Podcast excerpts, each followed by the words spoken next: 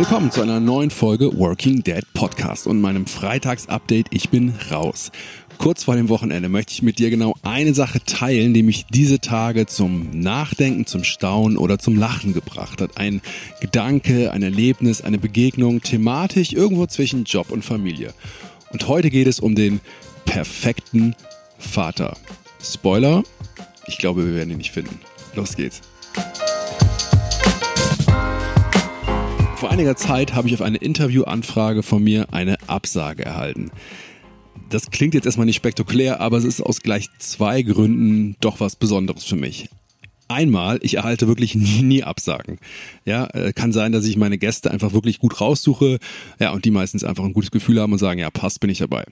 Äh, aber interessant wird's. Zweitens, ähm, ich fand die Begründung sehr bemerkenswert. Der Vater, also der, der abgesagt hat, der meinte zu mir wortwörtlich, also ich zitiere, Marius, ich bin nicht so der perfekte Vater. Ohne meine Frau wären meine Kinder und ich komplett verloren.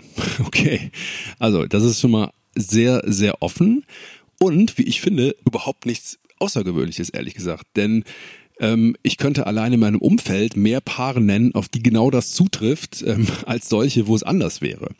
Und mal ehrlich, wenn ich in meine eigene Familie schaue, würde ich auch sagen, ohne Claudia würde hier einiges überhaupt nicht laufen. Und daran finde ich auch erstmal nichts äh, Besonderes. Es gibt natürlich bestimmte Aufgabenbereiche oder Tätigkeiten, ich gebe es zu, um die habe ich mich auch schon oft gedrückt. Es gibt auch Sachen, um, vor denen drücke ich mich schon seit Jahren erfolgreich. Ja, ich hasse es zum Beispiel, den Kindern die Finger und Fußnägel zu schneiden. Ugh, nee, muss nicht sein. Ja, da drücke ich mich wirklich seit Jahren jedes Mal erfolgreich vor. Und andersrum ist es so, wenn es darum geht, den Kindern das Essen zu kochen, dann sieht man Claudia meistens nur noch in der Staubwolke am Horizont verschwinden. Ja? Also an der Tatsache, dass es verschiedene ähm, äh, Aufteilungen gibt, äh, ist erstmal, finde ich, nichts Ungewöhnliches. Was viel interessanter ist, und das ist natürlich das, was hinter dieser Absage steckt, ist, glaube ich, so eine Art Annahme oder besser gesagt der Mythos eines perfekten Vaters. Und offenbar gibt es da auch eine sehr ähm, äh, sehr klare Vorstellung, wie der so zu sein hat. Ich habe mich mal so ein bisschen im Netz umgeschaut und bin da auch ziemlich schnell fündig geworden. Äh, ich zitiere mal. Also, der perfekte Vater ist im Alltag präsent. Okay, kann ich zustimmen. Baut eine emotionale Beziehung auf. Ja, ist auf jeden Fall besser. Aber dann übernimmt finanzielle Verantwortung. Okay, spielt gerne und viel mit seinen Kindern, naja, hält sich nicht an traditionelle Rollenverteilung, er wäscht, spült und säubert so viel wie die Frau.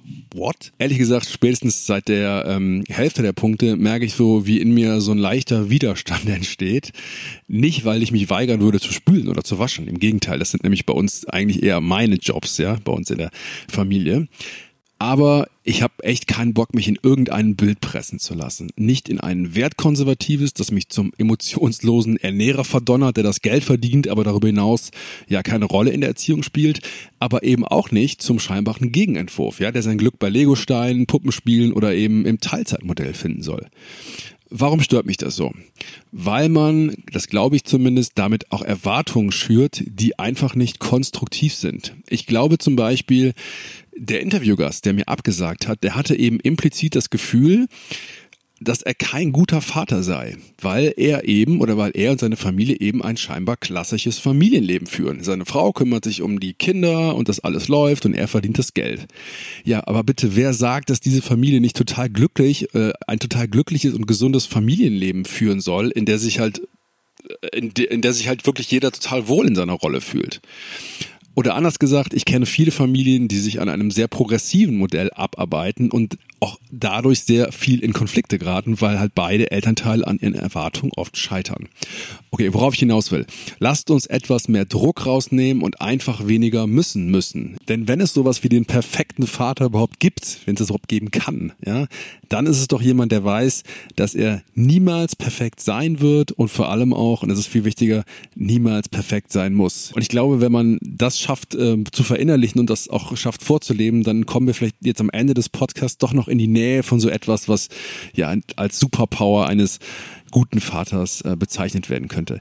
Ich bleib auf jeden Fall dran an diesem Interviewgast, denn äh, diese Absage lasse ich natürlich auf keinen Fall auf mir sitzen. Ich glaube, genau solche Leute müssen in den Podcast, weil ähm, das einfach auch andere Modelle sind und darum geht's doch hier eigentlich, ne? dass wir zeigen oder dass ich zeigen möchte, wie viel unterschiedliche Modelle es eben gibt, um Familie zu leben, um Familie, um Job zu, äh, zu vereinen und dass es nicht den einen richtigen und die anderen falschen gibt, sondern dass es einfach ganz viele Modelle gibt, so wie es eben viele Familien gibt. Ja, das war's für diese Woche. Ich sage, ich bin raus, aber bevor ich wirklich raus bin, noch eine kleine Bitte. Wenn du magst, ich würde mich riesig freuen, lass doch eine kleine Bewertung bei iTunes da, bei Apple Podcast oder ein Abo bei Spotify. Und ähm, ja, am großartigsten ist natürlich, wenn du nächste Woche wieder einschaltest hier im Podcast. Es wird ein Interview geben. Ich freue mich schon total drauf.